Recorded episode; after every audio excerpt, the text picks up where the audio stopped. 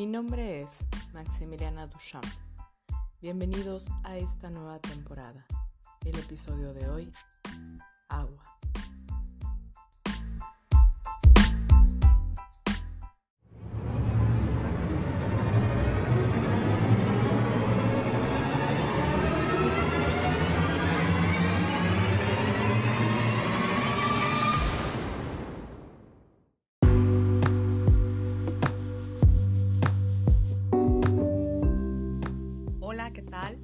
¿Cómo están? Pues bienvenidos otra vez a esta segunda temporada que habíamos dejado en pausa por muchas situaciones, pero bueno, lo importante es retomar y seguirles explicando cosas acerca de cómo funciona el medio ambiente para quien le interese, pues tome un poquito más de conciencia acerca de esto y sobre todo pues amplíe sus conocimientos para poder eh, pues estar en paz en una tierra en la que pues cohabitamos y tenemos que subsistir y pues nos gusta disfrutarla y pasarla súper bien y no verla horrible, ¿no? O contaminada o destruida o inclusive inexistente por muchas situaciones. Pero bueno, el tema de hoy es bien importante, es el agua. ¿Y por qué es tan importante? Pues porque somos agua, amigos. Quiero que eso les quede como súper, súper, súper claro. Y aparte de que somos agua, necesitamos agua para vivir. O sea, dense cuenta simple y sencillamente desde que despiertan. No sé, hay quien despierta y luego, luego va al baño a desechar agua. O hay quien despierta y luego, luego va a tomar agua. Entonces, eh, ese tipo de cuestiones tómenlas en conciencia para que se den cuenta de la importancia que tiene este tema. Y sobre todo porque lo que se viene adelante y lo que van a hacer los gobiernos y lo que va a pasar con muchos eh, sitios, pues va a ser trascendental. Entonces a mí sí me gustaría que estuvieran súper informados y conscientes de qué es lo que puede llegar a pasar y cómo, para mi punto de vista, se puede llegar a desatar la guerra del agua, ¿no? Entonces, eh, pues bueno, nos regresamos a cómo es el agua, ¿no? Y, y, cómo nos han conceptualizado y yo creo que a todos en la primaria nos explicaron el ciclo del agua, ya saben, se forman las nubecitas, llueve, dentro de todo esto influye el sol, para que no se me olvide, porque es bien importante, porque también es parte trascendental en que el agua cumpla su ciclo. Eh, y bueno, ya saben, cae a la montañita, de la montañita se hace nieve, de la nieve se hace agua otra vez, pasa por eh, un montón de filtros que hacen las piedras y todo, eh, la mineralización y así se acumula en lagos y entonces vuelve otra vez a hacer el ciclo, ¿no? Esto teniéndolo en claro, digo, yo se lo estoy diciendo muy burdo, eh, ya si lo quieren ver como más ejemplificado, pues hay un montón de información en YouTube o en Internet o por ahí búsquenle. Eh, pero yo nada más quiero que recuerden esto que a todos nos enseñaron y que es bien importante, ¿no? Entonces llega este proceso de la industrialización y pues como todos pensamos que el agua ya existe y va a estar ahí para siempre y no va a pasar nada y que de alguna manera tiene muchísima razón este concepto, eh, pues como que lo damos por hecho, ¿no? Es como, ah, sí, ahí hay agua, ah, sí, para todas las cosas se ocupa agua, sí, claro, está bien el agua. Y al final del día, cuando viene este proceso de la industrialización, pues ya se dado por hecho que pues el agua venía incluida, ¿no? Y pues en cada industria se ocupa una cantidad dispersa de agua, una cantidad diferente más bien, no más dispersa, o sea, diferente.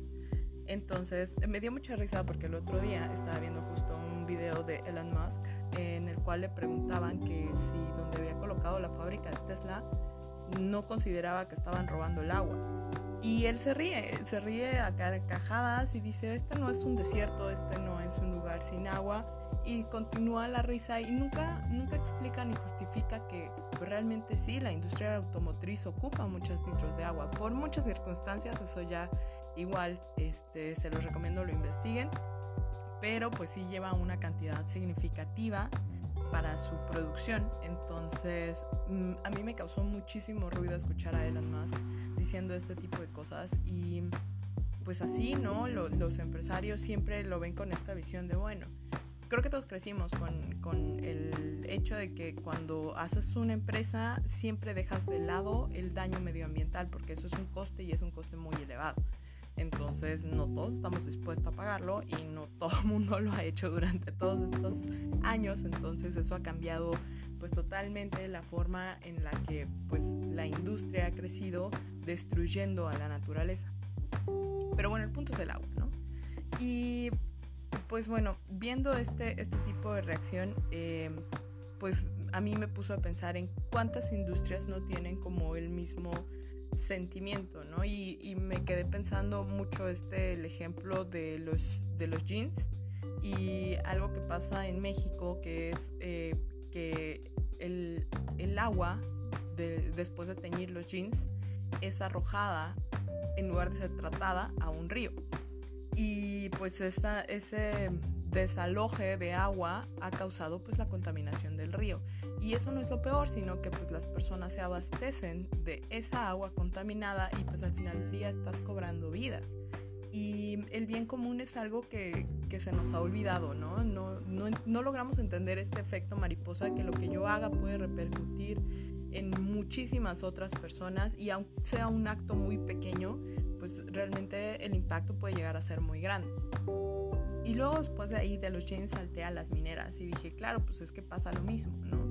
Y pues fue, han sido casos muy, muy, muy sonados en México y que al final, no quiero decir nombres, o sea, no quiero señalar a nadie porque pues evidentemente eh, si te pones a investigar más al respecto y así te, te prende un coraje porque la mayoría que se ha dedicado a denunciar este tipo de contaminación o acaba muerto o acaba comprado o acaba mudándose de casa porque pues son muchas las situaciones, ¿no? Y pues bueno, yo no quiero este, que se entristezcan, yo nada más les quiero comentar este hecho y sobre todo quiero que cobren ese grado de, de interés para, para lo que va, va a ser más adelante, ¿no? Que ahí voy, ahí voy, déjenme les sigo contando ejemplitos, ¿no? Y pues bueno, nada, eh, después de esto, de verlo de las mineras, los jeans, si te pones a desmenuzar a todas y cada una de las industrias, el otro día también estaba yo clavadísima con, estas, eh, con estos datos duros que le llaman. A mí me molesta mucho la palabra datos duros, pero bueno, eso es, eso es independiente porque al final del día las estadísticas pueden ser modificadas, ¿no? Pero este dato es bastante interesante porque sí es muy concreto porque para hacer un litro de refresco se ocupan 8 litros de agua por muchos eh, procesos químicos que lleva el, hacer el refresco, ¿no? Y luego dije, bueno, el, yo no tomo tanto refresco, no me siento ahí tan, tan culposa, pero luego eh, me enteré que para la cerveza es un poco más. No les voy a dar el dato duro de cuánto es, pero es un poco más. Y pues la verdad es que es... Eh, agobiante saber que pues podrías haber tomado 8 litros de agua en lugar de un solo litro que al final del día pues te va a provocar problemas eh, pues en los riñones y que no es tan sano y que también te puede dar, bueno, disparar enfermedades secundarias, así. Entonces, eh, pues para mí fue muy, muy interesante y muy revelador este tipo de sucesos. Entonces dije, bueno, pues cuál sería la opción óptima para que pues este tipo de industrias pues pudieran seguir trabajando, de alguna manera disminuir su, la cantidad, sus, insumos, pues la cantidad de agua que requieren. Y pues me di cuenta de que no había, ¿no? O sea, no, no están preparados como para hacer una ingeniería que les permita reducir su consumo. Y entonces uno piensa, bueno, pues si no pueden ocupar menos de un principio, ¿qué pasa con la del final que ya termina sucia, no? Y pues bueno, para esto creamos sistemas muy interesantes y muy inteligentes llamados plantas de tratamiento de agua. Y pues lo más triste al ver esto es que a pesar de que creamos estas, eh, esta ingeniería para poder tratar el agua, eh, no las ponemos en marcha o su operación es muy cara, bueno, más bien lo justificamos con que su operación es muy cara, porque estoy de acuerdo que hace 20 años pues sí, sí era muy caro, pero en la actualidad ya es muchísimo más sencillo, existen tecnologías increíbles que nos permiten eh, pues reducir el tiempo, el aumentar la cantidad de agua, no sé, muchos otros factores que no se han considerado y que seguimos con un método tradicional de claro, esto es así, vamos a meterlo a filtros y vamos a meterlo luego a aireación y luego, o sea, el, el, el, sistema de, del, del, tratamiento de agua me dio el... Perdón, me dio, me dio el mal del... ya ni me acuerdo del tartamudo. El punto es que ha sido desarrollado como una serie de pasos muy sencillos y eficientes eh, para lograr reducir la cantidad tanto de químicos como de tóxicos como de, em, factores ambientales y sobre todo eh, pues organismos que, que, están dentro de esta agua que llamamos pues sucia. Entonces de ahí se dividen un montón en aguas grises, aguas claras, aguas bla bla bla. Y hay, hay bastantes profesionales en la materia. Yo la verdad les puedo decir que no soy tan profesional. Eh, es mi tópico favorito porque pues el agua es vida al final del día y siempre estaré preocupada por ella, pero eh, pues no soy tan profesional en todos eh, la ingeniería del el tratamiento de las aguas. Pero bueno, el punto es que existe la solución y esta solución no ha sido puesta en marcha por nadie, o sea, creo que son muy pocos los que realmente llevan este sistema con eficiencia y con eficacia y preocupados en que cada parte del proceso se cumpla tradicionalmente, ¿no? Y pues bueno, lo interesante de esto no es otra cosa sino les voy a contar la historia de la Ciudad de México es yo creo que el ejemplo más tácito de cómo es un monstruote que consume millones de litros de agua y que pues no está haciendo su chamba como debería, ¿no? Entonces imagínense que cuando se fundó la Ciudad de México, pues era un lago, ¿no? O sea, todos lo sabemos. Y después de ese lago, pues, ¿qué, pasó? Pues lo secamos y luego llovió y entonces eh, se volvió a inundar y entonces lo volvimos a secar y entonces se volvió a inundar y entonces así tuvimos una lucha eterna con Tlaloc hasta que decidimos sacar toda esa agua. Y se construyó pues una serie de ingenierías ahí bien tremendas que pues inclusive han tenido que mejorar para aumentar ese caudal que sale de la Ciudad de México. Pero bueno, ese no es el punto importante porque es ya lo que sale, que también es importante dentro de, la concepción, porque deberíamos considerar todo el ciclo y por muchas otras razones como el hundimiento de la Ciudad de México, etcétera, etcétera, etcétera. Pero el punto principal es de dónde se obtiene el agua la Ciudad de México si toda la que está entrando la mandamos fuera. Entonces, este es el punto importante. La Ciudad de México constituyó algo que se llama la megalópolis, que incluyó los estados de alrededor de la ciudad. ¿Y esto para qué? Uno se preguntará o habrán escuchado por ahí en las noticias o cosas así. La justificación de esto es no otra, sino que tomar un poco de agua de los estados, porque pues evidentemente ya la ciudad no está dando por sí misma, no es autosuficiente de la cantidad de agua. De por sí el agua que sacamos, hay una cosa que de la clasificación de las aguas que se llama agua fósil, que es cuando ya es agua que ha estado en el subsuelo por pues mucho tiempo y esa agua constituye como la base esencial para que la que se recarga tenga una cantidad de minerales pues sustanciosa y que al final del día la haga potable. Eso es, eso es de fenómeno de la naturaleza. El punto es que cuando tú sacas esta agua fósil, pues evidentemente la concentración de minerales es muchísimo mayor y hay una concentración que se llama, bueno, se mide en partes por millón, que es de 500 partes por millón, que si la supera, pues evidentemente el agua ya no es potable.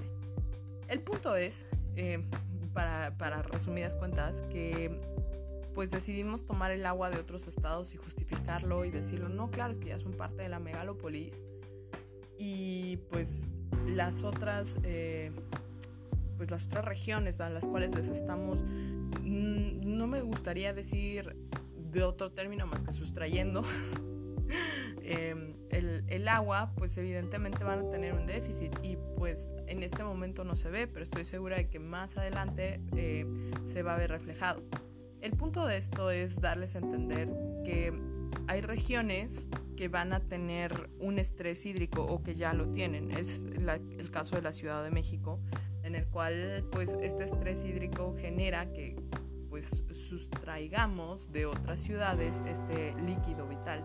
Todo para seguir manteniendo a este monstruote que amamos, pero que también pues tiene sus consecuencias eh, y una de estas pues es el agua. Entonces hay muchas cosas que a mí me llaman la atención y sobre todo eh, para, para lugares en los que nunca han tenido el agua. Yo creo que han escuchado acerca de que Iztapalapa pues nunca ha tenido agua y etcétera, etcétera, etcétera, cuando Iztapalapa tiene ojos de agua. Entonces me resulta contradictorio que una delegación que tiene sus propios eh, pozos de agua no tenga agua para sus habitantes. Pues imagínense que este fenómeno pues va a empezarse a replicar en todas y cada una de las, eh, dije delegación, ¿verdad? Son alcaldías ahora, perdón. Eh, de las alcaldías, porque no todas tienen eh, su, su ojo de agua o su fuente natural y las que hay pues ya están un poco explotadas, por decirlo de alguna manera.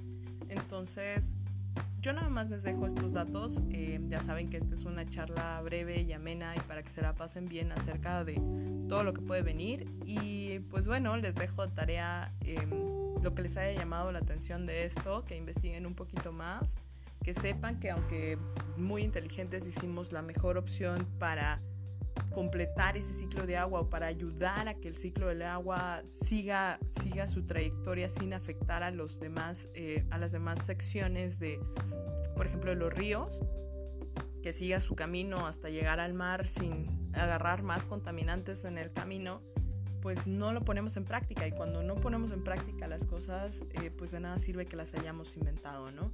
Entonces se los dejo eh, con, este, con este bonito recordatorio de que somos agua y el agua es vida. Y pues nada, eh, nada más considérenlo, sean más conscientes al respecto de eso y pues bienvenidos a la segunda temporada.